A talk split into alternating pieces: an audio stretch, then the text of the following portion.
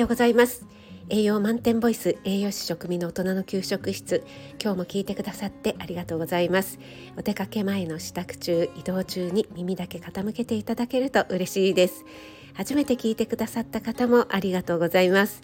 YouTube、インスタ、Twitter もやってますのでそちらの方もよろしくお願いします。はい前回ですね桜はなぜ美しいと感じるのかということで生物はなぜ死ぬのかという小林武彦さんの著書から引用させていただいて配信させていただきました。作っては分解して入れ替わるサイクルターンオーバーですね。生き物が生まれるのは偶然ですが死ぬのは必然。壊れないと次が生まれない。桜がきれいに咲いてパッと散ることにそれを重ね合わせているんではないかというようなお話をさせていただきました。この本とても面白くて興味深い内容がたくさん盛り込まれていたので何度かに分けてこの本の内容を少しずつ紹介させていただきたいと思います。今日は寿命についてお話ししたいと思うんですが皆さん裸デバネズミってご存知ですか？裸デバネズミっていうね名前も個性的なんですけども風貌もですね大変個性的で裸なので、えー、毛がね生えていないんですよね。そしてデバっていうのは歯が出ているんですよね。これかなり 特徴的な歯になっているんですけども私はちょっとこの本を読むまでは知りませんでした。この裸デバネズミ、えー、個性的なのは風貌だけではないんですよね。同じサイズのネズミの仲間例えばハツカネズミなどは寿命が23年などに対して裸デバネズミは30年なんと30年とね10倍ほど長く生きるんだそうです。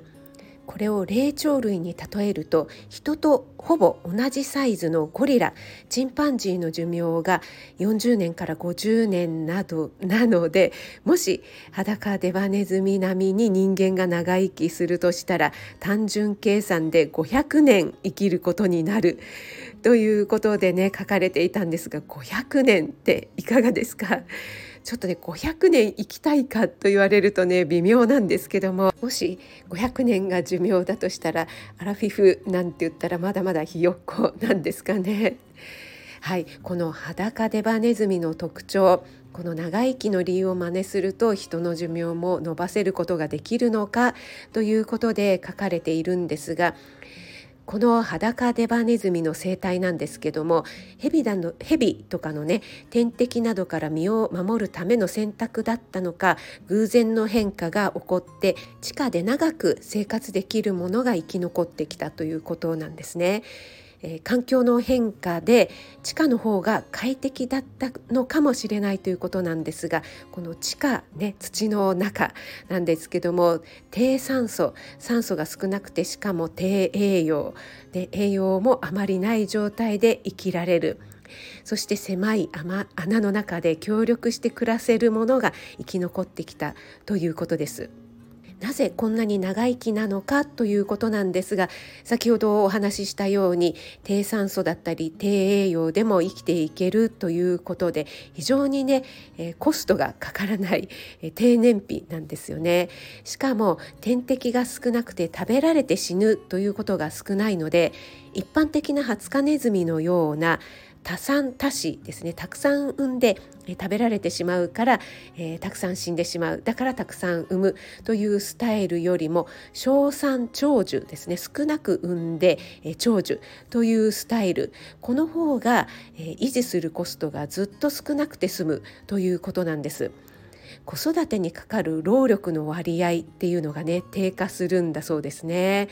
そして野生の生き物は害してそうなんですけども老年個体ですね、えー、年を取った個体でもパフォーマンス体力っていうのは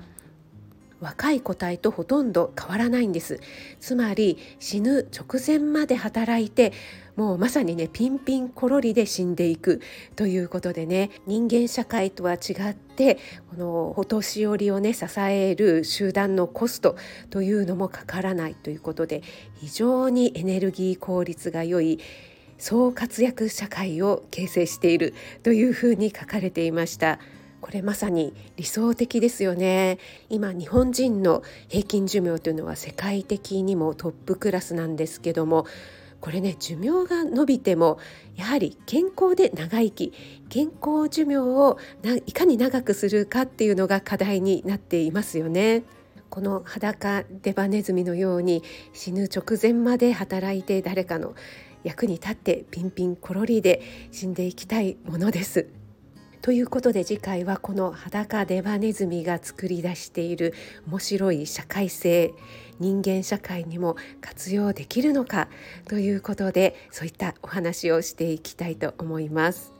最後まで聞いてくださってありがとうございます。今日も素敵な一日となりますように気をつけていってらっしゃい。